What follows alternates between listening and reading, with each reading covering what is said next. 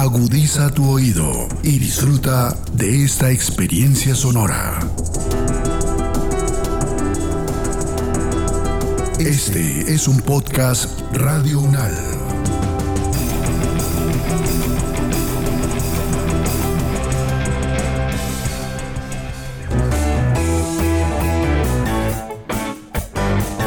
Salud Unal, contigo. Escuchar, aprender y compartir información de calidad sobre bienestar.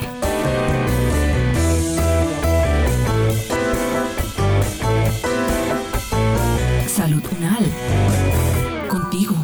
Uy, yo creo que es bipolar. ¿Cómo? No que estaba deprimida. Si yo la veo sonriendo. Yo no necesito apoyo psicológico. Eso es para locos. Me han dicho que debo ir al psiquiatra, pero yo no lo creo necesario. ¿Te parece conocido?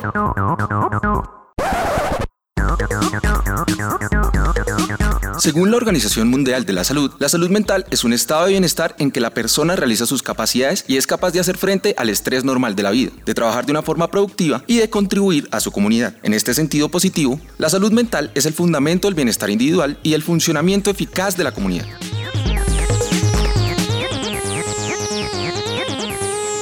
Salud contigo.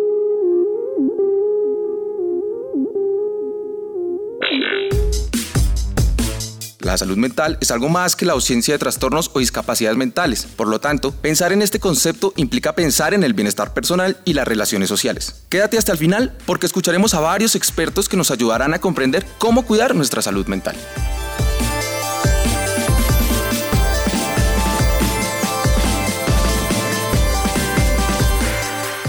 Cuidado de la salud mental es un ejercicio que requiere de muchos componentes. No solamente se trata de controlar situaciones físicas del individuo a través de actividades médicas, por el contrario, se deben considerar diferentes situaciones y estímulos que pueden afectar el bienestar de las personas.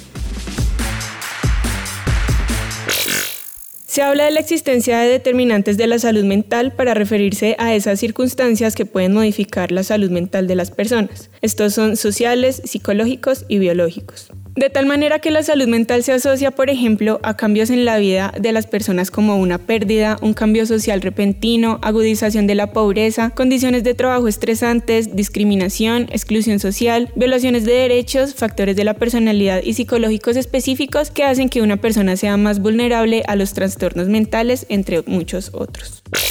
La profesora Magnolia Ballesteros, psicóloga, magíster en psicología y doctora en salud pública, nos ayuda a entender cómo podemos hacer cuidado general de nuestra salud mental, teniendo en cuenta que no es posible mantener bajo control todos los determinantes. Muchas gracias, Laura. Justamente teniendo en cuenta que no podemos controlar todo a nuestro alrededor, dos consejos clave para prevenir situaciones que afectan nuestra salud mental son 1. Reconocer nuestros detonadores, ya sean frases, situaciones, lugares o personas, y tomar conciencia de nuestros cambios corporales como dolores de cabeza, fatiga, aumento de la frecuencia cardíaca, sudoración, etc. Y en segundo lugar, mantener activas nuestras redes de apoyo. Y cuando digo activas, significa que realmente hablamos con nuestra familia de amigos, compartimos tiempo de calidad con ellos y estamos conscientes de que podemos contar con ellos cuando los necesitamos. Hablar alivia el estrés y facilita la gestión emocional.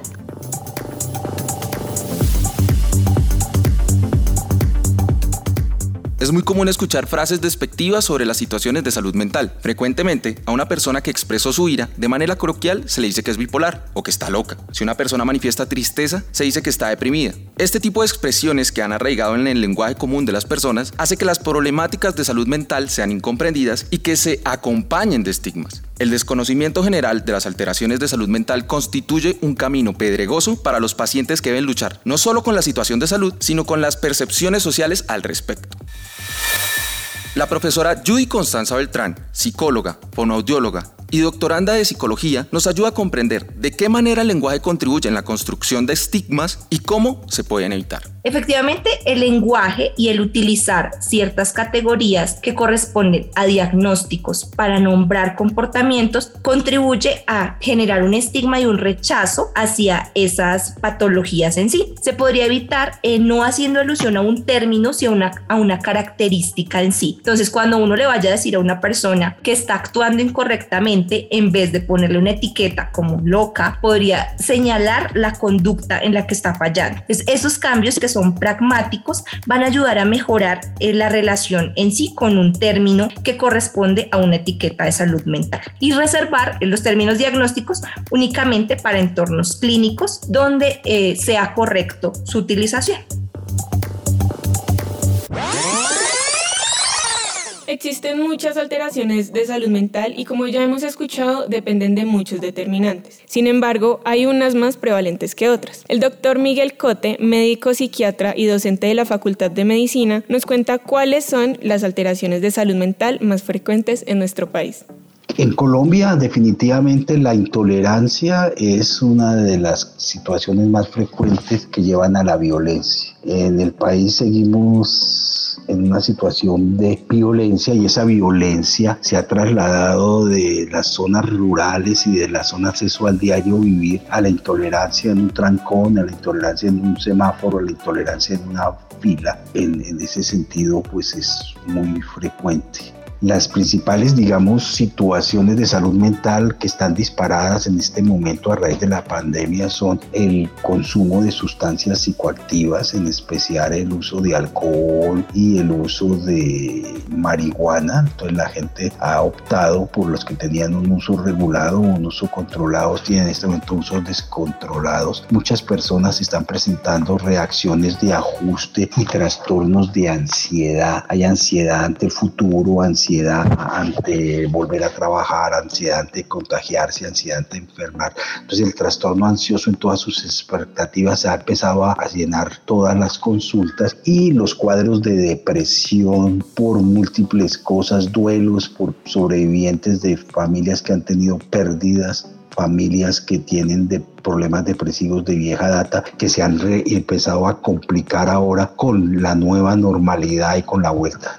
Importante pues hablar de eso, ser uno consciente que eso le puede estar pasando a uno y tratar de tener autocontrol. Si uno siente que no hay contra de control, pues tocaría buscar ayuda en relación con las diferencias de prevalencia según las edades de las personas, claro, de acuerdo al ciclo vital varían las cosas. Entre más joven es la persona, hay más problemas de convivencia y de situación familiar. En niños, niñas y adolescentes es más frecuente patologías que tienen que ver con la función o la disfunción familiar, problemas de género y de estas circunstancias. En la adolescencia se ven mucho más problemas de uso de sustancias psicoactivas y de pérdida como de proyecto de vida en la etapa media de la vida y en profesionales jóvenes el abuso de sustancias y la aparición de ya de enfermedades mentales como tales. Debemos recordar que la mayoría de las enfermedades mentales van a ser su aparición entre los 15 y los 25 años de edad. Ya después en la etapa media de la vida pues pueden haber enfermedades relacionadas con enfermedades crónicas, pero en realidad uno siempre por edad tendría que ir pensando en estas patologías que son diferentes.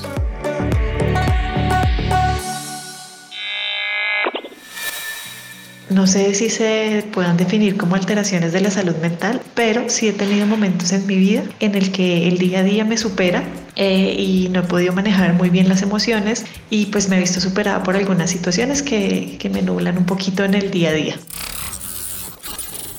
de un tiempo para acá y después de identificar esas situaciones que me superaban y con las que no podía lidiar muy bien, eh, busqué ayuda profesional. Encontré una persona, una terapeuta que me ayuda muchísimo y también intenté algunas aplicaciones y algunos servicios en línea que me sirvieron para llevar un proceso terapéutico durante la pandemia especialmente. Cuando hay presencia de situaciones problemáticas que alteran el bienestar de las personas, muchas veces se acude al consumo de sustancias psicoactivas, lo que puede ocasionar otras problemáticas. El doctor Cote nos habla de las consecuencias de recurrir a esta práctica.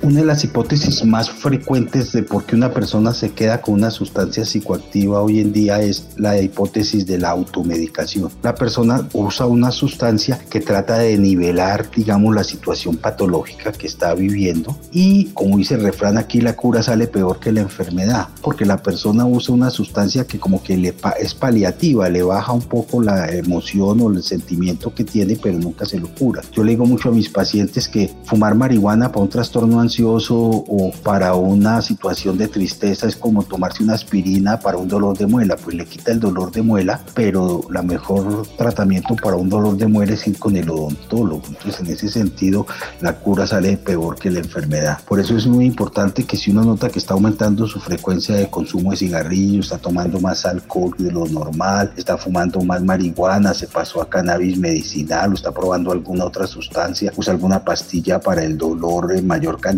o algo. Ojo, porque de pronto lo que está haciendo es que le está dando un uso inadecuado a esto y realmente se están complicando las cosas porque las enfermedades pueden ir avanzando y después es mucho más difícil lograr hacer una atención. Entonces yo les diría a la gente que en ese sentido es mejor pedir ayuda, ir a hablar con el psicólogo o hablar con su médico de cabecera para poder ver cuál sería la mejor atención porque si no nosotros vamos aumentando las cantidades y la enfermedad en vez de ir mejorando va progresando.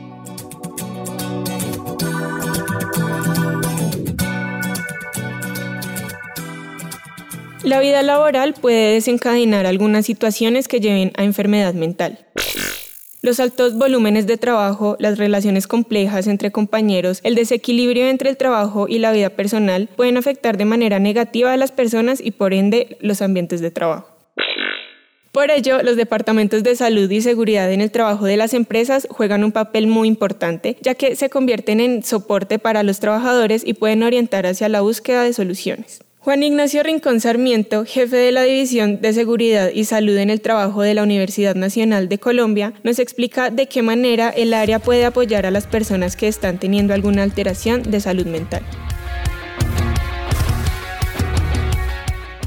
Inicialmente y desde el año 2008 en Colombia, las empresas deben cumplir con la aplicación de la encuesta de riesgo psicosocial para sus trabajadores. Esta es la entrada, al menos inicial, para contar con un diagnóstico completo de la situación psicosocial. Derivado de lo anterior y para los casos críticos identificados allí, se cuenta con el sistema de vigilancia específico frente al riesgo psicosocial, en el cual se monitorea de cerca la situación de salud de esta población. Pero bueno, para toda la población trabajadora lo podemos monitorear también a través de encuestas, a través de la medición del clima organizacional y de manera indirecta a través de variables como el ausentismo o el presentismo laboral. Ahora bien, y frente a las ayudas, se debe contar con todo un plan de capacitación que entre otros aspectos debe contemplar los riesgos psicosociales, además de todo lo relativo a los programas de prevención, exámenes médicos, promoción de la salud y bienestar empresarial.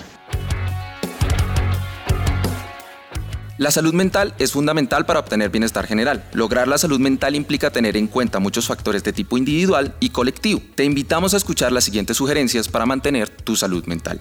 Vamos a hablar de dos consejos para proteger la salud mental en entornos laborales. Algo sencillo y fácil de cumplir, pero no por esto menos importante, es realizar pausas saludables a lo largo de la jornada laboral. Estas pausas no son solo las pausas tradicionales biomecánicas, sino que deben contemplar también componentes como la pausa cognitiva, el descanso visual, especialmente para los trabajadores que están expuestos de forma prolongada a pantallas, y el hecho de deambular para modificar el sedentarismo de manera periódica en la jornada laboral. Un segundo aspecto podría ser desde lo administrativo el hecho de concebir al trabajador en su integralidad y de esta manera procurar programas fuertes de promoción de la salud, de prevención y de bienestar. Inclusive en algunos casos se recomienda la participación de acuerdo al tema de sus familias. Dos recomendaciones claves sobre cómo reaccionar cuando identificamos algún síntoma de alteración en salud mental en una persona cercana son, primero, escuchar sin juzgar, pues el error más común que podemos cometer al intentar ayudar a alguien es invalidar las emociones a través de comentarios como, no llores por eso, que no vale la pena. Por eso, mi recomendación es primero escuchar, luego validar a través de frases como, entiendo que no es fácil para ti, estoy aquí, cuenta conmigo. Y en segundo lugar, buscar ayuda profesional si observamos que la persona no puede estar tranquila, no come, no duerme bien y no puede realizar sus actividades diarias. Para proteger nuestra salud mental en entornos laborales es importante gestionar nuestras emociones, trabajar en ellas, reconocerlas, entender qué papel juegan en ese contexto particular. Definitivamente establecer unos límites claros entre el horario laboral y personal, así como desconectarnos de nuestros dispositivos electrónicos, así sean los fines de semana o tener un día específico en el, en el que tengamos cero contacto con este tipo de información. Y por último, hacer pausas activas y agregar a nuestra cotidianidad actividades de relajación.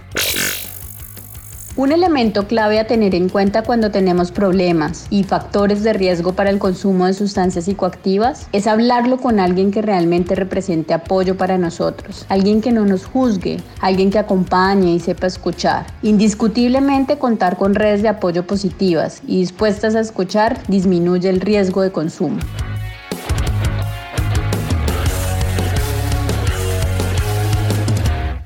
Este podcast contó con la dirección de María Fernanda Lara Díaz, la producción periodística de Diana Romero, la locución de Laura Sofía García y Camilo Andrés Arenales y la producción sonora de Edgar Huasca.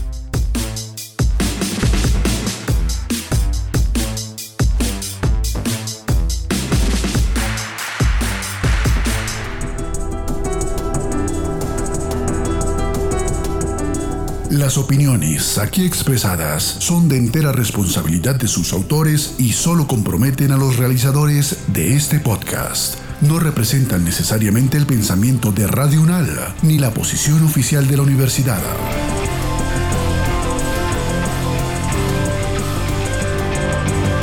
Este y otros podcasts en nuestro sitio web podcastradio.unal.edu.co. Síguenos en nuestras redes sociales. Nos encuentras como Podcast Radio UNAL, Universidad Nacional de Colombia, Proyecto Cultural, Científico y Colectivo de Nación.